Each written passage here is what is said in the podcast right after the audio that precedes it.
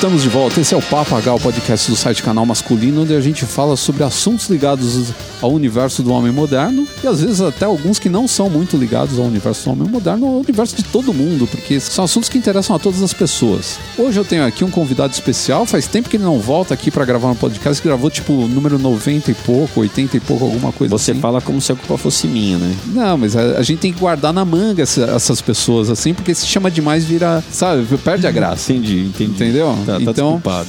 virou carne de vaca. Nem pode falar mais isso hoje em dia. Não, não. Os veganos vão, vão ficar chateados comigo. Sim. A gente trouxe aqui o, o Bruno Ascioli. O Bruno Ascioli que hoje trabalha com marketing de conteúdo, marketing para todos os lados e todos os gostos, né? Trabalha com mídias sociais. A gente, né? a, gente, a gente se vendeu ao capitalismo. É a vida, jovem. É a vida. Todo mundo acaba fazendo isso. Eu não sei se vocês lembram, o Bruno gravava comigo os caras da web. Então tem dois terços dos caras da, da web estão Pois é. presentes aqui nesse momento. Então, que inclusive o Tonani, traidor, voltou a fazer vídeo e não chamou a gente, É, né? mas ele vai sentir o- a, nossa, a nossa A vingança. nossa ira. Mas por que, que eu chamei o Bruno Ascioli para fazer justamente esse Papo H? É porque eu tenho três assuntos aqui que eu acho que ele vai gostar muito de falar e tem a ver com as coisas que ele trabalha, com o universo aí que ele está envolvido. É dedo no cu e putaria? Não, não tem dedo no cu de putaria. então qual foi o primeiro assunto que a gente abordou nesse podcast? A gente falou sobre marcas na rede, a presença digital das marcas, redes sociais, Facebook, Instagram e todo esse caos que Toda essa treta decorrente da- da- das marcas estarem destrambelhadas nas É, redes sociais, né? Muitas vezes nem sabendo muito bem o que eles estão fazendo E, é, nas redes sociais. Social media e fazendo discursinhos fofos e soltando memes pra lá e pra cá. E lidando com todo, todo tipo de reação negativa que pode vir da presença de uma marca E virar. é, e virar.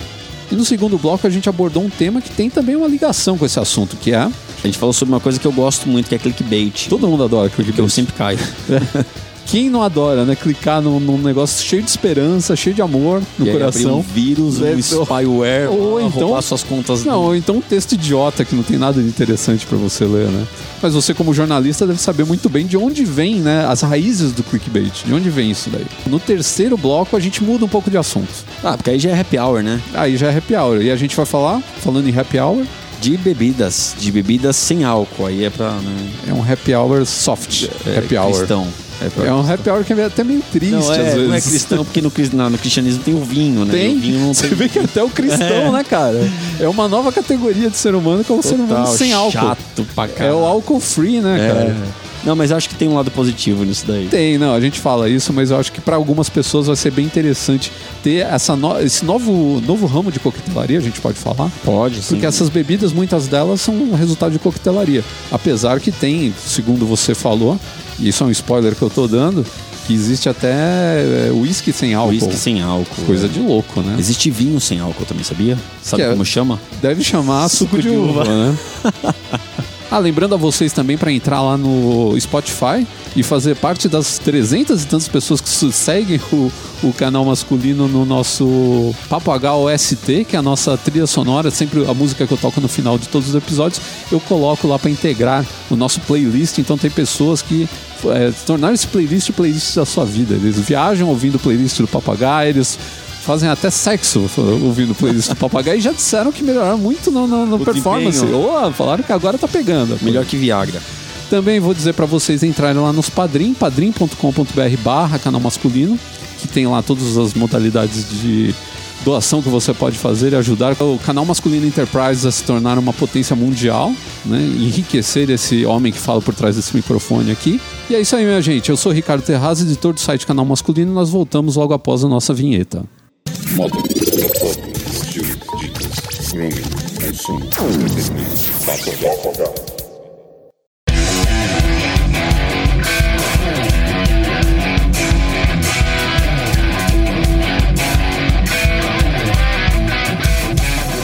Esses dias alguém no Twitter fez uma observação interessante. O cara descobriu que as empresas não estão mais dando brindes nos produtos porque o dinheiro que era voltado para os brindes está sendo usado para fazer redes sociais. E o cara falou uma coisa que eu concordo com ele e eu apoio. Parem de fazer redes sociais e coloquem Tazos de volta no salgadinho. O que, que você acha disso como um profissional de mídias sociais? É que assim, é um mal necessário. Você prefere o Tazo também? Eu prefiro o Tazo. E eu acho que o Instagram, especificamente o Instagram, ele tá com os dias contados. Porque ele é uma plataforma. Declaração bombástica. É. Não, mas isso todo mundo sabe. Apesar de ter sido recentemente divulgado que o Instagram já ultrapassa o Facebook no número de interações, Sim, né, é- curtidas, comentários, etc.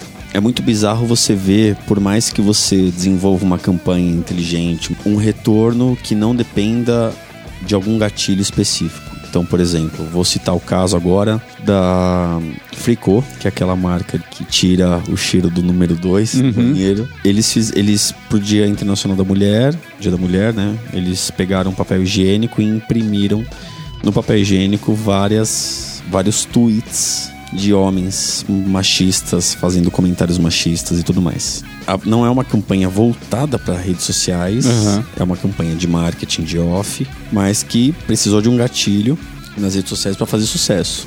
É muito difícil você trabalhar as redes sociais hoje e, e ter um retorno que não dependa de um gatilho, não, de- não dependa de investimento financeiro e coisas do tipo. O que- O que, que a gente en- enfrenta hoje? Meme, Big Brother, mulher pelada. Que isso é basicamente as três coisas que dão audiência no Instagram. Então, os memes da vida. A internet, basicamente, ela se baseia na pornografia. Ex- exatamente, né? é, Você vê que tudo entrou em decadência na internet, né?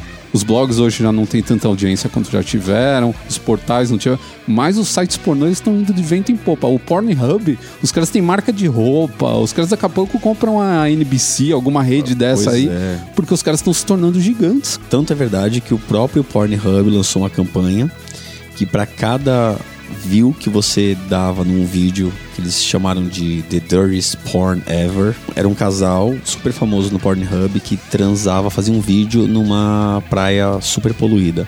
Então, para cada view que você desse nesse vídeo, eles eles tiravam um plástico desta praia. Não, um pornô humanitário, não um pornô ecológico. eu tive que assistir, óbvio, por razões profissionais, né? Inclusive, enquanto eles estão transando, existe uma equipe que tá limpando a praia. então, assim, isso é o tipo de coisa que só com muito, muito, muita saúde financeira você consegue fazer, consegue promover. Sim, porque você precisa, é, tem toda uma logística pra É, fazer a coisa novo, acontecer. um- tem um gatilho, né? Então foi uma campanha off, visando uma visualização on, que acabou também tendo um puta de um respaldo no- no- nas redes sociais. Mas de qualquer forma, o que eu quero dizer é que o Instagram tá fadado ao, ao fim, como toda rede social está fadada ao fim, porque existe uma mancha é, entre as práticas do Instagram, por exemplo, comentários, curtidas, venda de comentários, fazendas de likes. Então, assim, em algum momento isso vai ter, vai atingir um teto, vai atingir um platô. É uma bolha. E as pessoas. Como É, tudo na exatamente, internet. vai Quando atinge a bolha, Orkut, estoura. É, o Orkut era tido como uau, o Orkut vai- é o futuro. E não foi. O Orkut acabou. E aí veio o Facebook. Inclusive o Orkut acabou para o Facebook. Né? Na Rússia existem redes sociais muito maiores que o Facebook. Na própria China. Sim, a, a Rússia tem uma que eu entrava lá pra baixar vídeo de, de banda, assim, eles colocavam shows, escambau de coisa que não tinha no, no YouTube, não tinha em lugar Pirataria, nenhum. Era, meu, era umas pirataria assim, de um nível que não tem explicação. Pois é, hoje o Twitter enfrenta uma debandada de usuários, o próprio, até porque o próprio Jack, que é o presidente, está sofrendo uma pressão muito grande dos investidores para que ele abandone o cargo de presidente do Twitter. Então veja você, o cara que fundou a empresa Eu conheço essa história, hein? A gente conhece essa história, a gente já sabe no que deu. está sendo coagido a sair da empresa por conta de toda a política sobre anúncios de políticos, inclusive, Aham. né? que é um mercado que movimenta bastante dinheiro, sobre esse lance de discurso de ódio, até, que- até qual. Até onde, até qual ponto é um discurso de ódio e liberdade de expressão. É. O Twitter é a rede da treta, né? É, então. Cara, como sai treta no então, Twitter? mas aí é que tá. Ela não, o- não, a treta não se limita ao Twitter. O Instagram já, já promove esse tipo de coisa. Então tem um perfil. Eu lembro que na época que teve aquela história do Noronha-se, do surubom de Noronha, um perfil foi criado no dia da treta e em menos de uma hora ele atingiu um milhão de seguidores. É impressionante, né? É. Por quê? Porque as pessoas queriam ver treta. É. E ele bloqueou, ele falou: enquanto eu só vou contar tudo que eu sei quando eu atingir um milhão de seguidores. Ele trancou o Instagram e, enfim. Ele fez tipo uma thread no, Instra- no Instagram É, contando tudo. Exatamente, ele mostrou Caraca. fotos e coisas do tipo. E ela, se eu não me engano, ele chamava Garoto do Blog, fazendo uma referência àquela série das meninas. Ah, é a garota do blog, né? Que É. chama em, em o Gossip Girl. Gossip Girl, isso. Não se tem mais nada de útil no Instagram. Mas ainda é um mal necessário porque as marcas precisam ter presença digital. Toda vez que a gente vai oferecer algum projeto para alguma marca, a gente fala de canais. Então, qual é o canal que você quer atingir? E a gente já propõe outros canais, newsletter, a própria, o próprio blog, uma sessão de blog. É, Não, até porque o blog, ele não é. a- O assunto no blog, ele não perece tão rápido, né? O- um grande problema das redes sociais hoje em dia é que o, o, o conteúdo que você coloca no ar, ele morre muito rápido. Né? Você pega o, o Stories, é 24 horas e Sim. acabou. E o pior é que a taxa de engajamento depende de uma série de fatores que também são obscuros. O algoritmo do Instagram não há uma clareza a respeito de como ele funciona. Então existem algumas teorias de que se você não posta durante uma semana, o seu algoritmo reseta. Se você posta uma hashtag, você toma um shadow ban.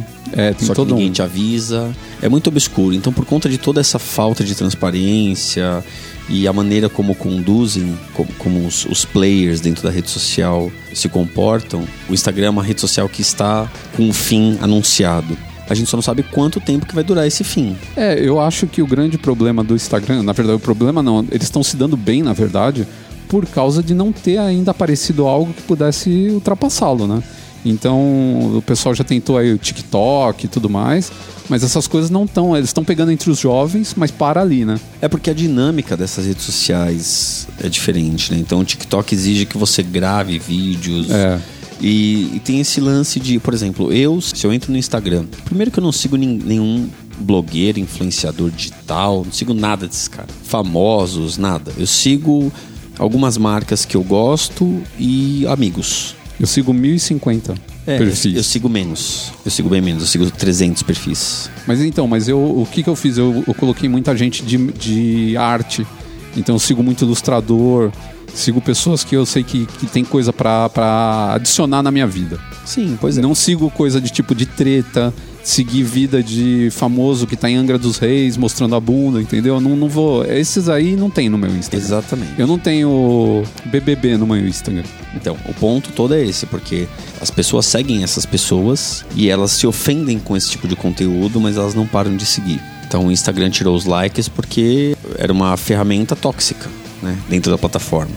Então, as pessoas estavam sendo afetadas emocionalmente por conta dos likes. Tinha até um dado falando que não sei quantas, não sei quantos por cento das pessoas deletavam as fotos se não tivesse X likes em tanto tempo. Então, se em uma hora não tiver 2 mil likes, eu deleto essa foto. Coisas desse tipo. Que rede social dessa vai ter sucesso? É, então, eu, inclusive, eu aprendi algumas coisas com umas pessoas uma vez que eu fui num, num bar, conhecer o bar por, por sua causa, que você estava fazendo a, a divulgação desse bar. E tinha umas meninas lá e elas estavam falando que, tipo, que os caras estavam falando que eles. Não eram umas meninas, eram dois carinhas que estavam lá, estavam falando que eles colocavam, eles colocavam stories no ar. Aí se o stories não batesse, não sei quanto eles seguravam, tiravam do ar e colocavam ele no outro dia de, é, de manhã. Porque aí eles pegavam um horário de pico e colocavam de novo. Pois é. Então, tipo, tem altas al- falcatruas, né, para você conseguir chegar nos números que você quer. E realmente as marcas também, quando vão atrás de, anúncio, de, de influenciadores, eles também, eles também são responsáveis por essa ansiedade que dá, porque o cara começa a tirar a média dos seus. né, ele não olha nos seus de pico, né, nas fotos de pico. Ah, essa foto aqui teve 500. Não, ele olha na de 500, na que teve 50 e ele tira a média de 250. Sim. Ele fala, ah, na média você tem 250. Sim, e tem, e tem um problema grave que é quanto dessa audiência é honesta, é legítima. Exato, esse é Porque outro você pode, grande. ter, você pode ter um- uma foto com 100 mil likes e 30 comentários e tudo isso é comprado. O comen, do Bom, comentário é, o que, é o que tem mais, né? Exatamente. O Instagram, ele é. Ele só, só tá, nessa, tá em alta ainda, ele só existe ainda porque não tem nada que substitua. Porque uma hora vai aparecer. Como apareceu quando nós tínhamos o Orkut. Uma hora alguém vai ter uma sacada e vai criar uma rede social muito mais interessante e o Instagram vai acabar sendo abandonado. É, tem algumas que sempre conseguiram meio que se manter paralelo, né? O Twitter se manteve muito tempo, né? Pô, o Twitter, minha conta do Twitter, do, do- a primeira que eu abri lá, acho que 2009, 2008, 2009. O Instagram era, era nessas, né? Ele vinha ali na paralelo ao Facebook, ao Orkut também. Ele se manteve muito tempo paralelo até o Facebook comprar o Instagram. Aí ele se tornou uma ferramenta de ponta. Todo mundo só falava em Instagram. Passou a, a ter não somente no, no iOS, mas passou a ter no Android, que não tinha, que foi quando ela popularizou. Eu lembro até do- da história do Steve Wozniak, da, da Apple, né, um dos fundadores da Apple, que ele falou que ele não queria, e eu entendo o lado dele. Ele falou que ele não queria que abrisse para a plataforma é, Android, porque ele sabia que aquele negócio do Instagram ser legal é porque era um negócio meio hipster. Eram meia dúzia de pessoas fazendo. Que a hora que chegasse ali todo mundo, aí ia chegar empresa, ia chegar perfil comercial, e, e naquela época realmente não tinha. Foi lá tipo 2011, 2012, não tinha essa. Você entrava no Instagram e ele era uma coisa mesmo. Todo mundo meio que se conhecia, né? Tinha vários usuários que se conheciam ali. Hoje em dia você não tem mais isso. Você conhece a galera que nem tem no Twitter, né? Twitter um monte de gente se conhece, Sim. né? Os caras que são players porque são- maiores. é porque são ferramentas que têm propósitos diferentes. Então, o Twitter, o propósito é conversar. Tanto que agora eles, cli- eles criaram uma nova função chamada Flits, Uhum. que é como se fosse um Stories, Que todo mundo tá fica- xingando. que né? fica por 24 horas, mas que também Metsu tenta competir com o Instagram e Metsu que é dar a ideia de que você pode falar o que você quiser sem que isso gere engajamento. Porque é aquele lance do discurso de ódio. As pessoas fazem discurso de ódio se defendendo no, no- na questão do direito de opinião, livre expressão, e isso gera um engajamento, então elas acabam reproduzindo cada vez mais esse discurso Claro. de ódio. É Nando Moura. Exatamente. Então, com o Flits, você pode ir lá e xingar o Lula, você pode xingar quem você quiser, que ninguém vai ver o engajamento que você tem. Eu posso concordar ou discordar de você, vou te responder, isso vai pro seu privado, mas não existe palco. Então, ninguém vai, tá, ninguém vai aplaudir a É, não, não é público, né? Não é. Exato, então essa é a ideia do Flits. Mas ao mesmo tempo ele compete com o Instagram. Mas a função do, do, do Twitter é gerar conversas, gerar papos. Enquanto a do Instagram é registrar momentos. Então, a hora que aparecer alguma rede social que seja melhor do que é, o Instagram para registrar momentos, porque a tecnologia vai evoluir. Ela evolui totalmente. Continua evoluindo. Aliás, o Instagram ele só se tornou possível por causa da evolução da tecnologia que trouxe boas câmeras para todo mundo Exatamente. e hoje você pode tirar fotos bacanas. Porque no começo, qual que era a ideia? Era tirar a foto justamente com aquela cara de coisa retrô. Exato. Né? Por isso que tinha. Você vê, hoje um monte de gente não usa filtro nas fotos. E no começo, a grande brincadeira era o filtro, né? Era o legal era jogar um filtro, deixar com cara de antigo, deixar com cara de filme queimado, de- desse tipo de coisa. E hoje em dia não pega mais. É, então, e assim, a gente ainda tá entendendo como que o VR funciona, mas imagina quando você tiver uma rede social que você pode experimentar o VR por completo, né? A realidade, realidade aumentada. Sim. Tem um aplicativo que você coloca o óculos e você passeia pela Disney. Uhum. E que isso vai, vai virar uma rede social. Uma hora vai acabar o Instagram, não vai isso, ter jeito. Isso já existiu que chamava Second Life. Second Life, inclusive eu, eu fiz uma das, dos primeiros lançamentos do Second Life, que era uma loja virtual, quando eu trabalhava na IBM. Nós tínhamos uma loja virtual e todo mundo da empresa foi checar o, o lançamento da loja lá no, no ambiente. Nas versões virtuais. É, mas isso é meio furado, né? Mas eu acho que ainda tem espaço para dar uma escalada um pouco mais interessante. Sim, o, o Second Life ele Second foi, ele arranhou, né, a superfície da coisa. Sim. Tem muita coisa com, com agora com esses óculos que o pessoal tá lançando, né, as possibilidades de você ter sensações mesmo, né? Porque lá era uma tela de computador, né? Então não é a mesma coisa. Não sei. Eu, mas tem um ponto que eu quero que você fale a respeito aqui, que eu acho que é muito interessante dessa história de marcas na rede e nas redes sociais, que é a gestão de crise. Quando dá, dá ruim, e aí os caras têm que lidar com isso daí, e aí muita gente perde a madrugada trabalhando, né? Gestão de crise é, é muito louco porque assim, quando você tem uma gestão de crise na imprensa, num veículo, alguma coisa do tipo, você primeiro que toda toda empresa deveria ter um departamento do vai dar merda. É, o VDM é fundamental. É tipo marketing quase. É. E tendo o departamento do vai dar merda, um plano de contingência caso o departamento do vai dar merda não tenha conseguido preservar aquela estratégia. E aí você já tem, tendo esse plano de contingência, você já sabe como, como resolver o problema o quanto antes. Qual que é, qual que é o, o, o grande, a grande complicação de marcas hoje nas redes sociais e, gestões de crise? A marca ela sofre uma retaliação instantânea e esmagadora. Então, a ilusão dos seguidores, a ilusão do assassinato de reputação faz com que as marcas tomem iniciativas erradas, que ninguém pare e pense não, vamos aqui gastar umas três horinhas, vamos entender como que a gente vai responder o que está acontecendo. Eles querem na hora, responder na hora, porque o público exige o tempo inteiro. Uhum. Só que as marcas têm que entender que elas têm o controle da narrativa. Se eu lanço uma campanha sobre acabem com os influenciadores digitais, se eu encampo essa campanha, de alguma forma essa narrativa é minha. Se por acaso isso dá uma merda, alguém vira e fala: é, mas o Bruno também é um influenciador digital. Vamos lá e vamos xingar ele, etc.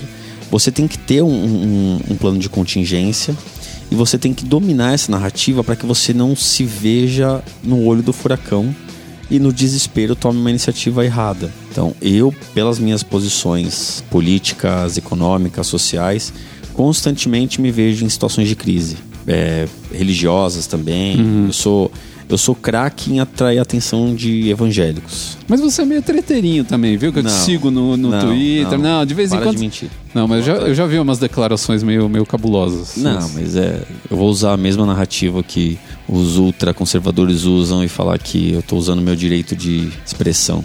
Então, constantemente eu en- enfrento problemas de crise de, de gestão e coisas do tipo.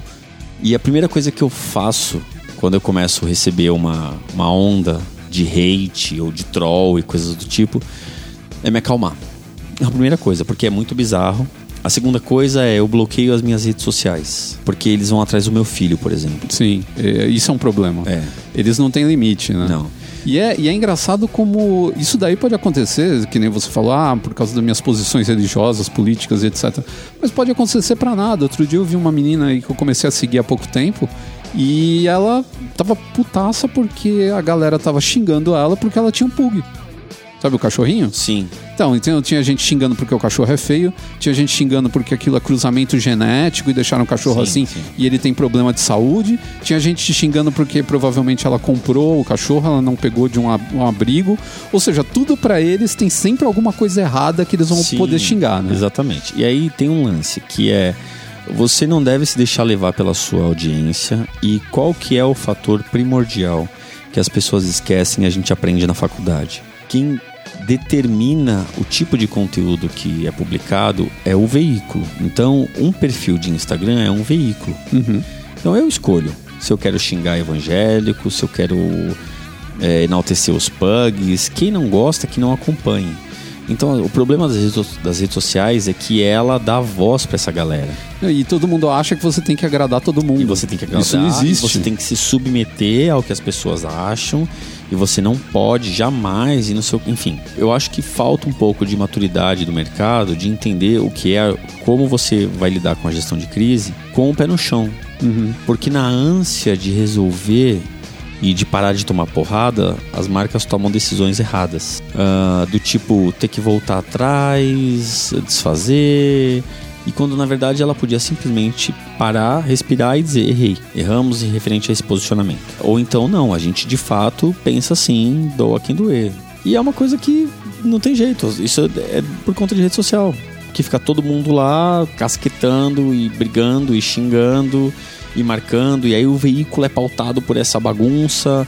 Aí o veículo vai e fala, internautas cancelam a marca tal, e aí o cara da, o diretor da marca fica desesperado, porque nas redes sociais, só que nas redes sociais, calma, a rede social, uma rede social uma hora acaba, outra rede social uma hora se enaltece. Aliás, o nosso podcast anterior, a gente falou de cultura do cancelamento, e uma das coisas que a gente fala lá, que muitos dos cancelamentos, em uma semana, duas, as pessoas esquecem, e daqui a pouco o cara tá seguindo o mesmo fulano que ele ajudou a cancelar, Sim, o cara tá seguindo de novo. Sim, porque isso é um movimento de manada, né? Então o cara não tá ali, de repente, ponderando a respeito daquela questão específica. Ele tá ali ou para xingar ou para defender. Eu acho que falta esse lance de maturidade do mercado, dos, das pessoas, de saber que a gente tem que é, incorporar a narrativa, a gente tem que dominar a narrativa e não se ofender com. Porque é isso, todo mundo vai ter em algum momento alguém que não gosta. Então, eu já tive, eu terei novas vezes. Você vai ter, o nosso ouvinte vai ter um inimigo digital. Você não pode se deixar afetar por isso, tem que ficar firme ali. Como eu falei, eu bloqueio as minhas redes sociais, porque eles vão atrás do meu filho, falar merda do meu filho e tal. E aí eu deixo passar. Depois que passa, eu volto. Se eu acho que eu tenho que pedir desculpa, eu de fato peço desculpa. Se eu acho que não, vida que passa. Então eu enfrentei um- uma manada semana passada. Às vezes aparece um ou outro desavisado no meu, no meu Twitter pra xingar. Mas é isso, tô aqui, sobrevivendo e vivendo. É, tem uma, uma frase que eu acho que resume muito bem isso que os caras falam, né? Que não existe o segredo do sucesso, mas o segredo do fracasso é querer agradar todo mundo. Exatamente.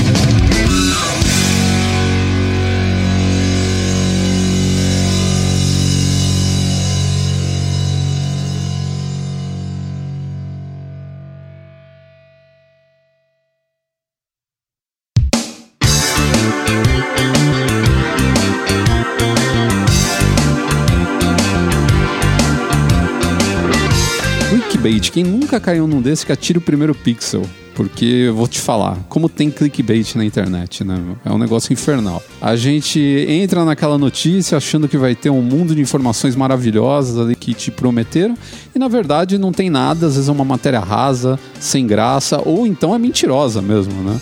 O cara, ele criou ali o clickbait para te pegar, para ganhar sua visualização e fazer com que você entrasse na matéria para ganhar uns trocadinhos a mais ali do, do anunciante. Como o nosso amigo Bruno Ascioli é um jornalista formado, né? Você se formou por qual faculdade? Eu comecei na Casper, acabei terminando o curso na Uninove. Enfim, o, o importante é o seguinte, eu quero, o que eu quero saber Tá aqui... Eu não, dizer que a minha faculdade é ruim, é isso? não, não, eu quero saber, eu queria saber qual era o seu currículo exato. O importante é o seguinte, eu quero saber, você tinha aula de clickbait? Como fazer um belo clickbait? Então, é que o clickbait é uma coisa muito interessante. porque- Explica primeiro o que é o clickbait. Eu acho que tem gente que não conhece o termo, porque tá em inglês. A gente curte colocar um termo em inglês. O aqui. clickbait nada mais é do que um termo para quem trabalha com conteúdo na internet que ah, o título promete uma coisa que a matéria não entrega. Então, por exemplo, uma coisa que acontece em vários portais, umas reportagens clickbait, é assim: o astro do filme De Volta para o Futuro está diferente, você não vai acreditar. Ah, é. Isso é tipo. Diferente, só com três pés de galinha É, no canto do olho, né? Ou, por exemplo, é, o que esse homem fez pela família dele, você nem imagina.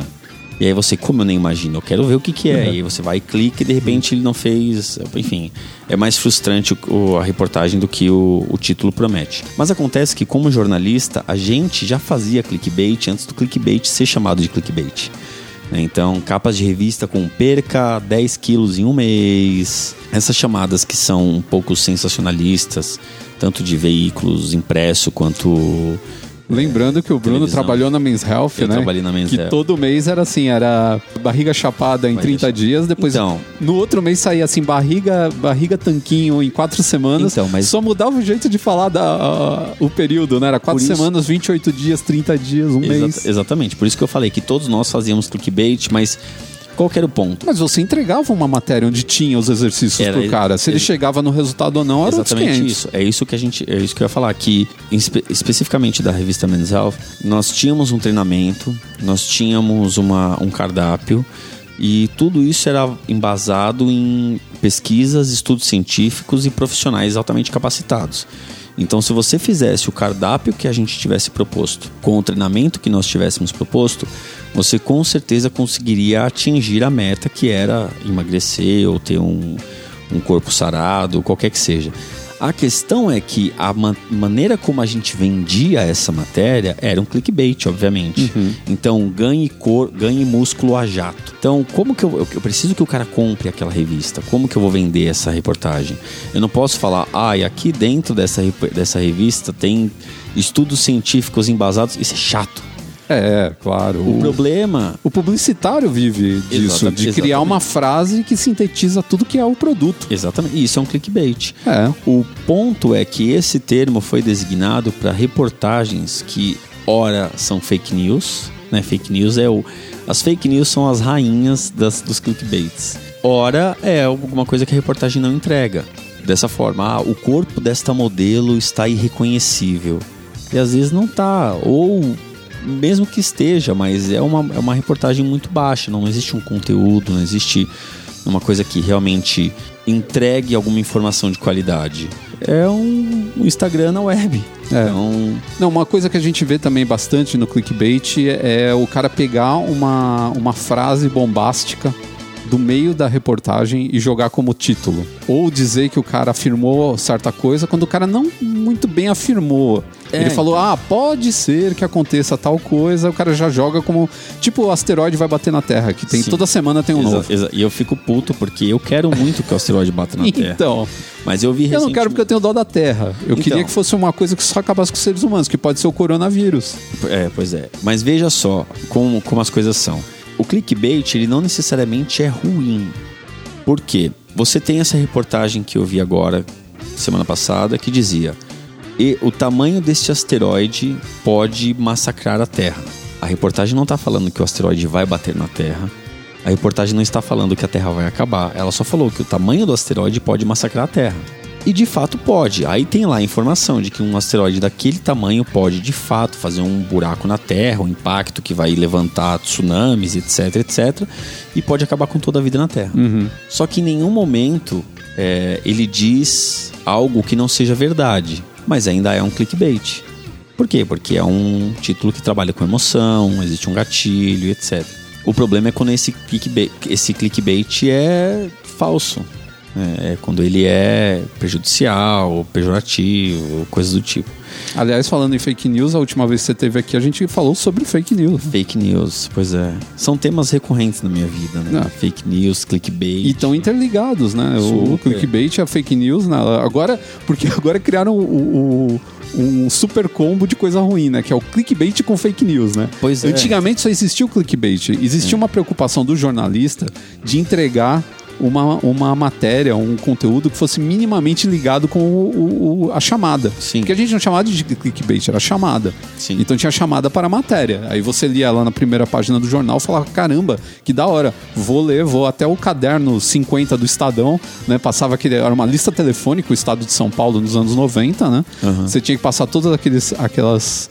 eh, páginas todas, né? Chegar no caderno não sei o que, chegava no caderno não sei o que, tinha a matéria lá. Às vezes não era a matéria que você esperava, mas tinha matéria e geralmente elas eram muito bem elaboradas. Você pegava Estadão e Folha nos anos 90, tinha uma briga por conteúdo dos dois Sim. que era terrível. É igual um trailer. Você não vai assistir um filme se o trailer não entregar alguma coisa meramente interessante e chamativa. Um trailer é um clickbait, É. se você considerar. E eu acho engraçado quando as pessoas falam assim: é, tudo que tinha de bom no filme apareceu no trailer. Cara, você queria que eles colocassem a parte ruim no Mas trailer. é óbvio, porque senão você não, você não se sente minimamente interessado em assistir aquele filme. Mas esse combo bizarro entre fake news e clickbait é, é muito louco, porque hoje eu vi uma, um- uma checagem do G1 que era assim: G1, checamos.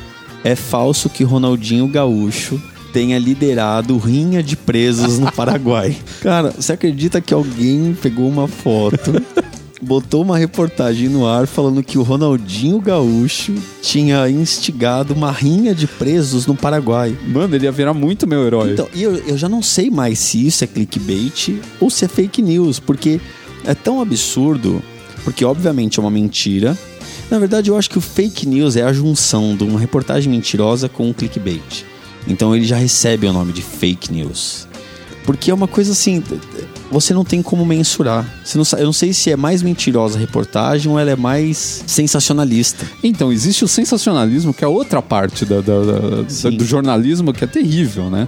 Porque, na verdade, você não tá muito bem mentindo, mas você tá aumentando as coisas, né? É. Você tá dando, às vezes, uma- um senso de gravidade para elas que não existe. E, então, e aí tem esse lance da, da- do sensacionalismo, que é você fazer com que o bloco renda, mas a- às custas do sofrimento de alguém.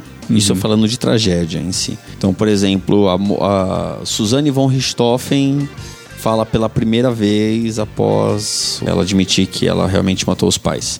E aí você fica ali, mas o que, que você sentiu na hora que você É, matou isso seus é- pais? Isso é imprensa marrom, né? É, Isso então, então você tá, você tá tentando fazer render o bloco, você tá tentando segurar a audiência. indo muito fundo, até resvalando um pouco na ética do jornalista, enfim. Mas, Mas é- por exemplo, notícias populares, tinha alguma ética ali Nossa. naquele jornal? Então, aí é que tá, porque E aquilo tinha os melhores clickbaits, hein? É. Eu lembro de um até hoje que um ônibus caiu de uma ponte de manhã, assim, um ônibus coletivo, assim, com É. um monte de trabalhador. Aí a chamada era trabalhador pega ônibus de manhã e vai bater ponto no além. Então. Mas aí tem o extra. O, O Extra também faz as mesmas coisas. Que ele faz esse tipo de, de, de chamada. E quando eles fizeram lá o Homem-Mãe, que era o cara que tava grávido, aí Então. Homem-Mãe diz que bebê está chutando. Homem-Mãe foi fazer Homem mãe.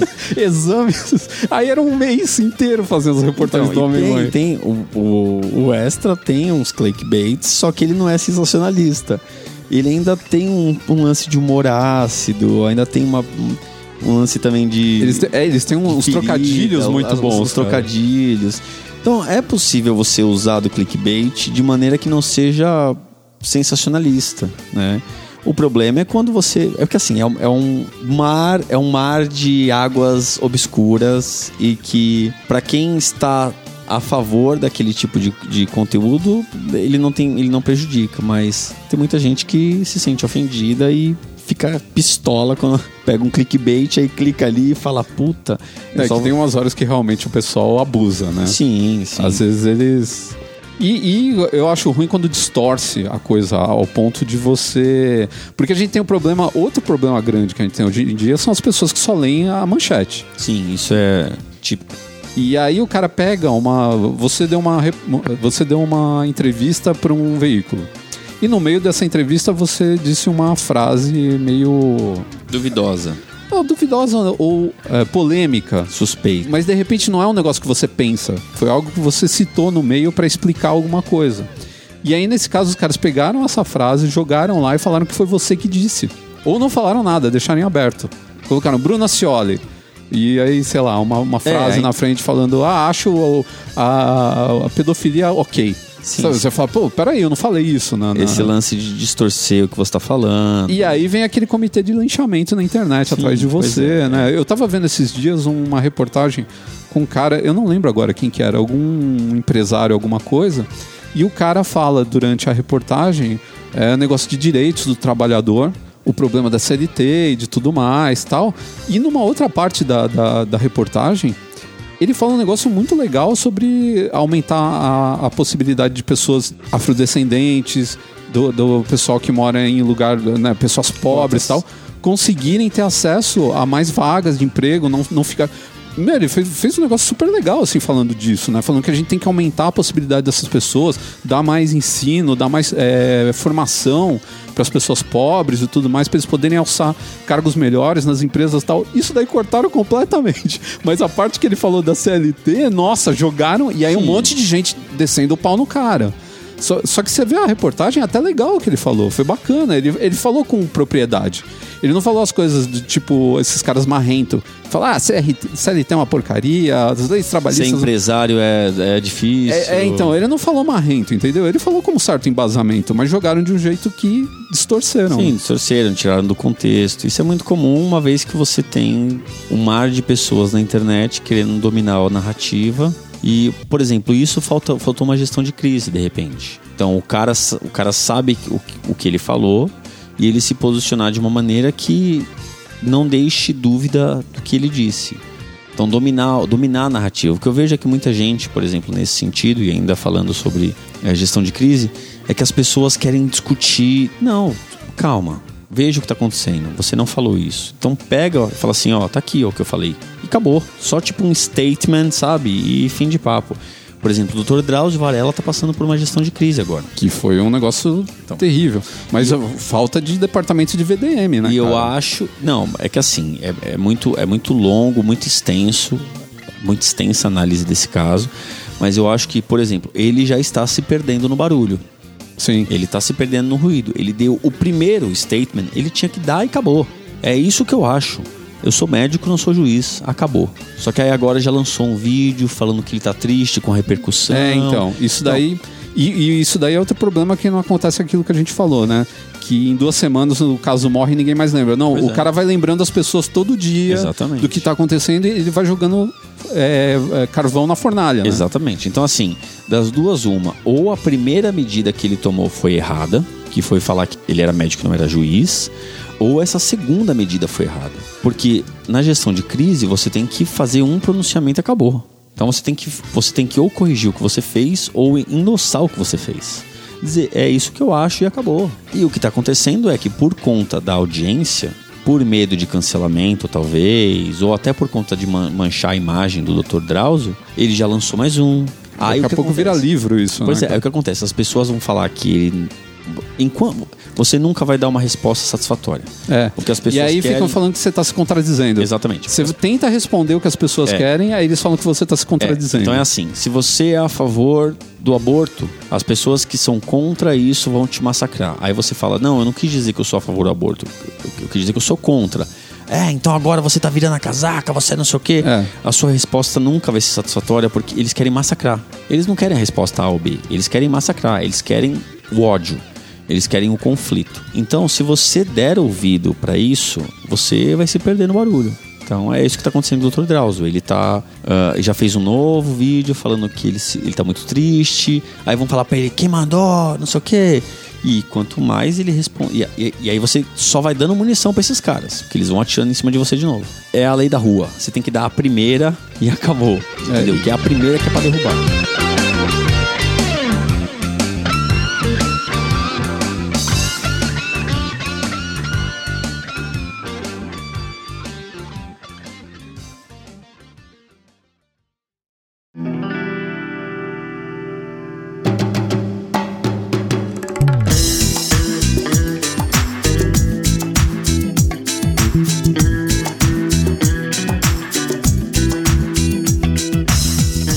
Eu queria te fazer uma pergunta, Ricardo. Você beberia um whisky sem álcool?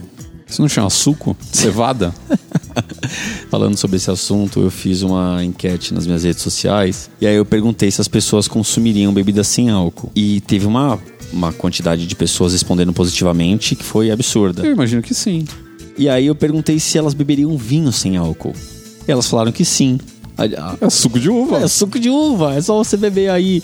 Mas assim, é, a WGSN já deu isso como tendência, a própria JWT, alguns dos líderes mundiais nesse lance de pesquisa de tendência e enfim, já mostraram que é uma realidade, o mundo vive de fato essa realidade. Existe uma empresa em Londres que é a primeira é, marca de bebida destilada sem álcool do mundo. Foi comprada pela Diageo recentemente e isso eventualmente vai chegar no Brasil. Se for comprada pela Diageo, meu amigo, vai chegar no mundo inteiro. Pois é, é muito legal essa marca, eu acho super criativa. Eu experimentei e achei fraca porque o álcool, ela tra- o álcool traz uma potência, né? Ele traz um, um, um sabor. Bom, para começo de conversa, tudo que é bom nessa vida tem álcool. O álcool é o residual de tudo que é bom. Não, e eu queria saber qual é a sensação de beber, beber, beber e as pessoas não ficarem bonitas e a balada ficar chata. Então, mas é, é, é muito louco esse discurso, porque a gente, a gente fica fazendo essas piadas, mas de fato existe uma necessidade que é um consumo responsável. O álcool em excesso, sim, traz vários problemas. Embriaguez, no volante é horrível, é, violência, tem pessoas que se tornam violentas. Fora a dependência, né? Dependência. o vício. Exatamente. Então, é, o CONAR não permite que a gente romantize o álcool sem dizer algumas palavras-chave, como quem bebe menos se diverte mais, o que eu, no âmbito pessoal, discordo. Mas é muito interessante esse, esse movimento de bebidas com zero álcool ou baixo teor alcoólico, porque a proposta é que você saia para beber e se divirta tanto quanto se você estivesse tomando uma, uma bebida alcoólica, uma cerveja com teor alcoólico, enfim. Mas é isso que você falou, o álcool ajuda a gente a relaxar. Sim, o álcool é Então, relaxante. como você se desestressa bebendo um suco? Então, eu acho. Tem uma coisa que eu acho interessante dessa história, porque quando a gente fala em bebida, a gente não tá levando em consideração a galera de hoje em dia. E mesmo o Bruno sendo bem mais jovem do que eu, a gente tem. A gente Bem, foi. mais jovem não, né? É, mas você é mais jovem que eu. Sim. Mas a gente é de gerações diferentes, né? Você já é millennial E você é baby boomer. Não, não sou baby boomer, eu sou geração X. E aí, é, mesmo assim, a gente cresceu nesse ambiente do vamos encher a cara e tocar o puteiro. É, Basicamente era isso, né? meu? Era o, o- eu e meus amigos, a gente tinha um- uma lei da noite que a gente falava que é elevar a presepada aos níveis máximos. Tá. O que a gente conseguisse fazer de presepada, a gente faria. Só que a bebida era fundamental, porque você perde as estribeiras, né? Você, o- o- os freios sociais vão embora quando você bebe, né? Então você faz cada coisa que depois você duvida que aconteceu, É, né? mas esse, esse é um problema também. Sim. Então, quando, eu era, quando eu era mais jovem, eu também tomava sucão, balalaica, sei lá, nem lembro se era na época. Canelinha. É, nem lembro se era Tosqueira. balalaica, mas eram bebidas assim de origem duvidosa. E com- Então, mas aí que eu queria chegar. Hoje, as pessoas estão com o paladar mais refinado para bebida, tirando a molecada que para naqueles naqueles que hoje em dia tem um fenômeno comercial. Isso, tem um fenômeno comercial muito interessante que são essas lojas de bebida que abrem de madrugada, que é pra molecada para Ah, as adegas. as adegas, o moleque para lá. o- o- uma vez um cara do Uber me falando, falou: é, é direto isso. Eles pegam, fazem eu parar no negócio, eles pegam as bebidas, entram de volta no carro. Quando eles chegam no lugar, eles já beberam tudo que eles tinham pra beber. Eles já chegam loucaço É tipo no um lugar. depósito de bebida que funciona à noite, né? Funciona à noite. E aí eles já vendem o, o kit, que é tipo um Red Bull com um uísque vagabundo com não sei o que. Tipo um combo de balada. Um combo de balada. E Ready vo- to go. E aí você já pega lá, já entra no táxi, no, no Uber, quando você chega no, no- na parada, você já tá loucão. Mas você tem a galera que gosta de tomar um drink bacana, que paga uma grana a mais num drink. E esse cara, eu acho que ele tá mais pelo sabor do que pelo, pelo Então, álcool. Mas esse é o ponto, porque eu acho que é possível.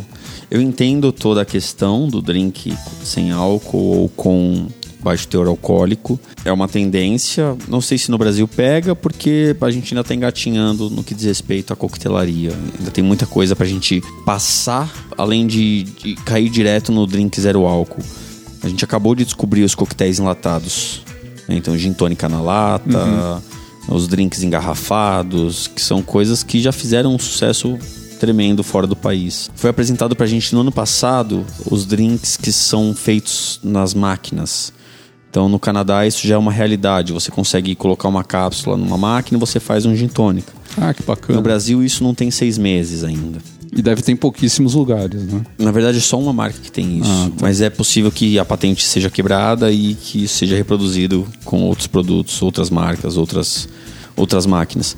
Mas o grande ponto é que eu acho que o trabalho tinha que ser conduzido no sentido de consumo responsável. Você sai. Primeiro que toda vez que você sai para beber, de acordo com a legislação brasileira, você não está sóbrio. Né? 0.3, 0.6, você não consegue tomar uma lata de cerveja e passar no bafômetro. Não, não passa. É, Então. Você comer um bombom de, de licor já, já não passa? É, pois é. E aí, eu acho que o trabalho deveria ser muito mais no sentido de consumo responsável do que no de uma romantização do zero álcool, porque o álcool tem uma história. Né? Então, o uísque, a lei seca, a forma como a cerveja foi descoberta, né? então toda a fermentação que aconteceu e de repente aquele líquido que, que caía da, da, carroça, alguém bebeu e falou: Meu Deus, isso é um pão líquido. É um pão líquido. embriagado.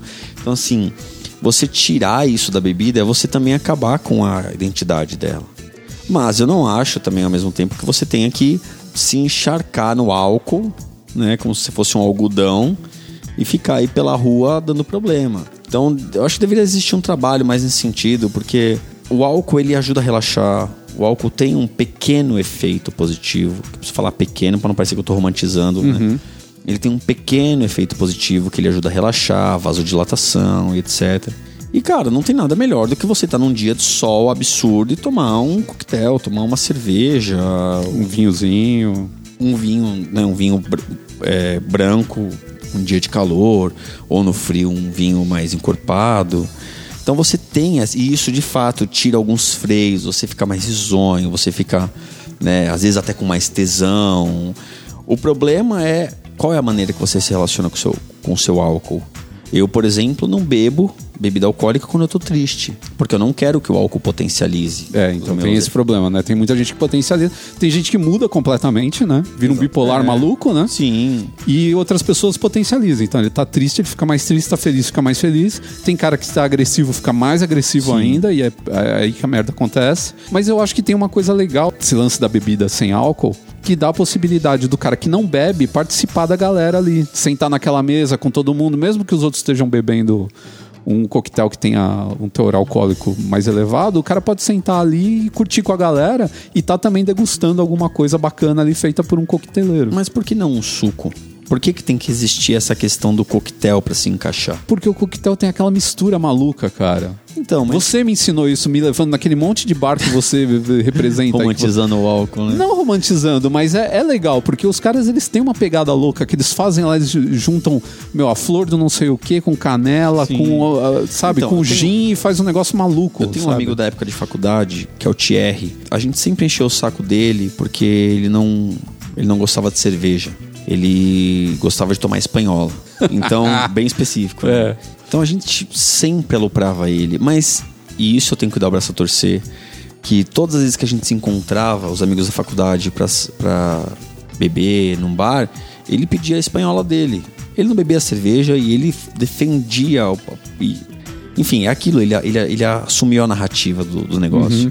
E ele falava, eu vou pedir uma espanhola só pra provocar o Bruno. E aí a gente zoava, tudo na amizade, óbvio. Eu espero que ele nunca tenha se ofendido. Mas eu acho que tem esse ponto de você. É que assim, o, de- o debate é muito profundo, né? Por exemplo, nós agora, eu saindo daqui, vou pra um evento de gin e vou beber. Então, se eu te convido pra ir comigo e você não bebe, eu vou falar, pô, Vamos lá beber. Existe um debate de que as pessoas não sabem se divertir sem o álcool. Isso é uma realidade. De que modo as pessoas se relacionam com o álcool deveria ser importante discutir. E não se estamos bebendo ou não álcool. Porque, por exemplo, existe uma romantização muito mais preocupante, na minha opinião, que é a de medicamentos. É, então.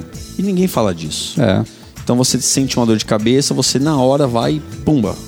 É muito fácil você comprar o medicamento. E ele tem, se você ler uma bula, ele tem 200 mil efeitos. Você tomar uma, uma pílula, você pode ter desde uma diarreia até uma complicação mais Sim, grave. você pode ter taqui- taquicardia, pode de Tilenol. É, é, mas é realmente, o, o- a gente banalizou demais o medicamento, Exatamente. né? Por isso que eu acho que muitos hoje tem que ser com receita, porque eu acho que os caras falam, "Teu, tem gente tomando isso daí como se fosse Mas tá MM, aconte- né? Mas o que está acontecendo é o inverso. Eles estão liberando a receita. Tanto que hoje você pode comprar corticoide sem receita. É verdade. Então, assim, E os próprios, os próprios eh, médicos, né? o- o- os clínicos, eles também se vendem para as marcas e eles começam a passar indiscriminadamente. Uma, isso Tá- isso tarja daí é uma preta. discussão que se a gente for entrar nisso, mas assim, que nem a história de, de- da Ritalina para molecada. sim. Sabe? Ficar enfiando Ritalina em criança, pelo amor de Deus, Eu gente. tenho, um- eu, é tenho, assim. eu tenho um amigo que ele toma um. Ele toma junto com um drink um remédio contra alergia. Codeína.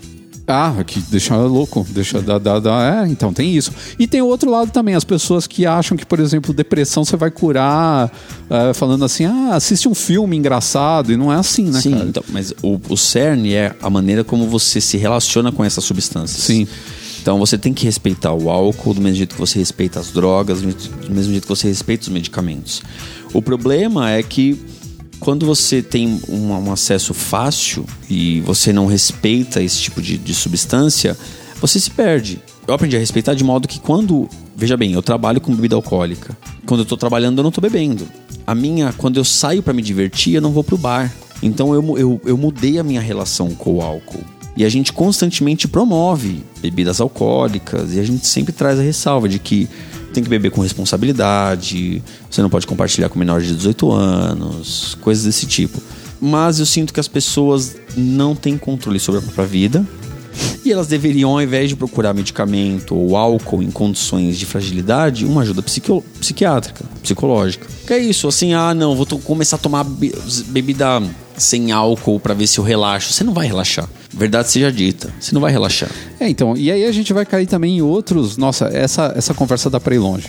A gente vai cair, por exemplo, no machismo de dizer o cara tá com depressão, falar assim, que é isso, vamos lá pro bar tomar uma. Sim. E aí você só piora a, a situação do cara, entendeu? Sim. Mas na cabeça do cara que, que é, não, isso é coisa de fresco. Sim. E não é coisa de fresco. A gente não pode lidar com depressão, que é uma- uma- um mal terrível que acomete tanta gente e achar que é isso, que é a frescura do cara, que o cara tá daquele jeito porque ele quer, porque ele quer chamar atenção, porque ele quer as pessoas em volta dele. né? Então, é, começa a esbarrar nessas coisas também, machismo, Sim, uma em- estrutura social. coisa que vai passando lá do pai pro filho, da mãe pra filha, do, do- sabe?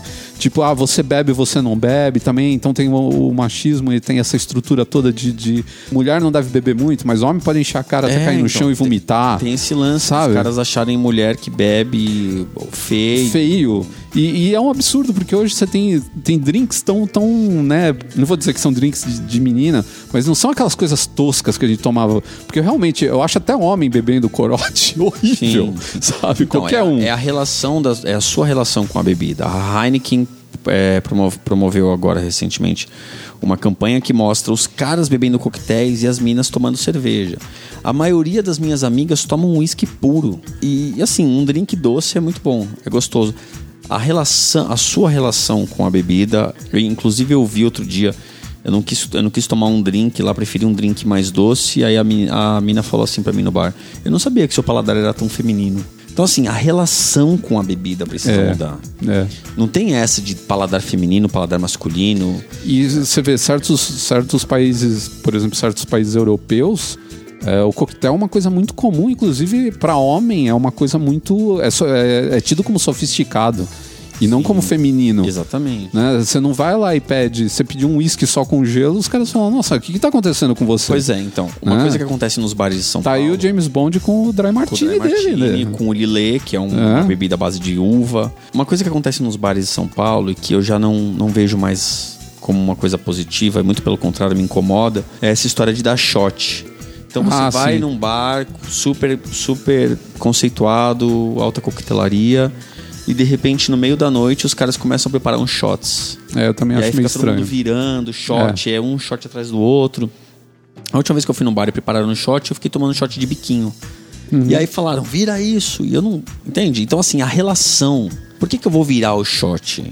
É Só pra eu perder o controle? Não. É, porque não tem degustação. É, E às vezes é é- são coisas boas, são é, shot de tequila. Tequila tem um sabor muito bom. E as pessoas viram numa só. Eu falo, pra quê? Então, mas é, É um desperdício. É esse o lance de você usar o álcool como uma válvula de escape e não você ah, incorporar o álcool dentro do seu do seu comportamento de lazer, porque se você chega em casa e você precisa tomar um chá para dormir, um chá de erva cidreira, existe uma dependência aí. Se você só consegue trabalhar bem quando você acorda depois de tomar café, existe uma dependência. Então o álcool não é o vilão. O vilão é talvez esse problema que você não consegue enfrentar, seja porque você não consegue trabalhar ou porque você não consegue dormir. Então a sua relação com a substância que precisa mudar. Mas, ademais, eu acho interessante que o mercado evolua para essa tendência, porque o rótulo dessa, dessa marca que eu falei é super interessante e eu quero ver até onde a gente vai chegar, porque o álcool tem uma grande história. Como o mercado vai reagir? A, eu vi um uísque, por exemplo, que o uísque zero álcool. né? Então você tem todos os sabores do uísque, porque ele passa pelas, pelas barricadas, passa pelas madeiras e tudo mais. Mas aí como que fica aquela ardência que Então, faz que é parte da potência, bebida alcoólica? Exatamente, eu acho interessante como o mercado vai resolver isso. É. Né? Como que Mas você bebeu, então? Você provou eu experimentei, só que E eu- qual foi a sensação? a sensação Conte é para que os nossos ouvintes. coisa. É, é igual transar com o pinto meia bomba, entendeu? Então, de repente, é aquele negócio, é pra quem realmente não bebe mesmo e a pessoa quer ter aquela experiência junto com a galera, É. quer experimentar. Porque o suco, ele é suco. Sim. Agora, você pegar que nem os caras pegam na coquetelaria, que juntam uma raiz com uma flor, com, sabe, um negócio que o cara deixou embebido durante a noite, não sei no que, pra conseguir tirar o sumo daquilo. Então é diferente, é um sabor Mas geralmente diferente. essa infusão vem por causa do álcool. A interação do álcool com essa substância. Então o álcool faz com que desencadeie algumas coisas. Mas eu entendo o que você está falando. E eu acho interessante fazer, de repente, um gin tônica que tenha, tenha tônica, tenha raiz de angélica, tenha gengibre, mas não tenha o álcool. Pode ser, se resolver a questão do, do- da potência, pode ser uma coisa interessante. Eu não sei se eu vou aderir a esse movimento zero álcool, mas pode ser que tenha mercado.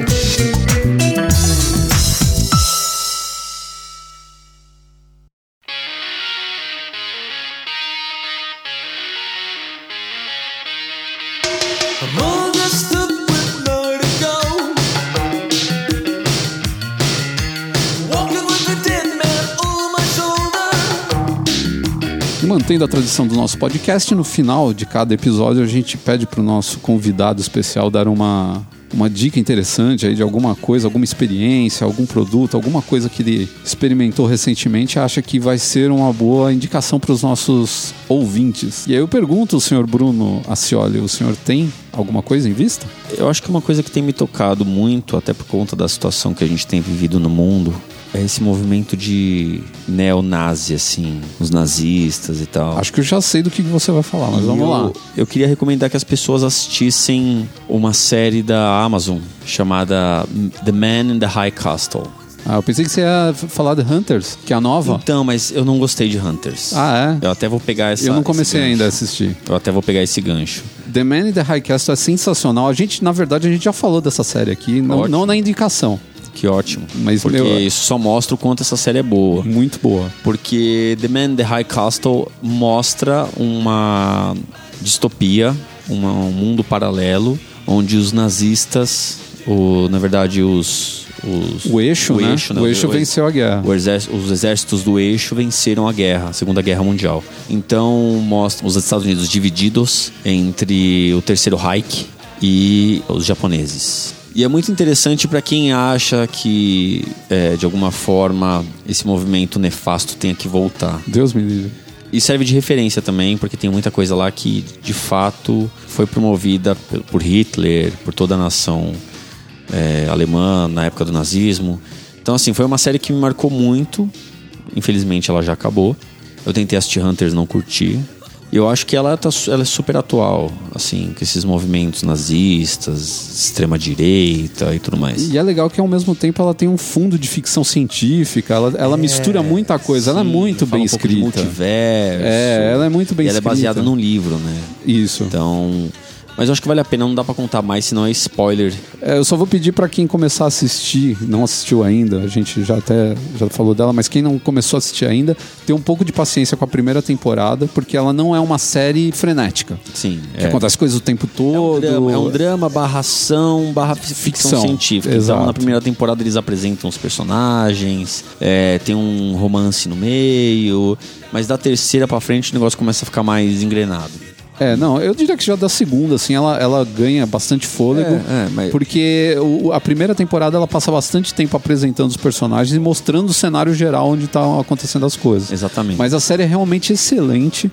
A Amazon tá de parabéns por ter. A produção é primorosa, né? Sim. Os cenários, a recriação, né? São Francisco, metade japonesa, metade americana, né? Então Exa- tem, é. tem a lanternas japonesas na- nas ruas de São Francisco, os bondinhos passando. Né? é, porque- Tem dojo de karatê, Isso, né? o lance é que os Estados Unidos, durante a guerra, perdem. Os Estados Unidos perdem. Perdem. O Japão E domina o Japão a costa domina- oe- leste. É, então eles. Não, desculpa, a costa o- oeste. Isso, então eles implementam toda a cultura japonesa numa cultura que já existe. Fica Então, aquela miscelânea. Tem essa mistura de, de, de culturas que é bem legal, bem interessante acompanhar. E aí o que divide essas duas nações é a zona neutra, que ali é onde Deus dará. É, o pessoal acha que a Zona Neutra é um lugar legal, mas não é. É. Por não ter, né, nem os japoneses, nem os. O, e não tem alemães... lei, é uma coisa meio. Não, é meu, é um, uh, seja o que Deus quiser. É. é. Seja o que Deus quiser. Mas é muito boa. Assistam e contem pra gente aqui o que, que vocês acham. Bom, é isso aí, minha gente. Então, com essa dica aqui, que o, o, nosso amigo Bruno Cioli deu. Então nós vamos nos despedindo de vocês aqui nesse Papo H. Em breve nós retornamos. Até o próximo. Valeu, pessoal. Tchau, tchau.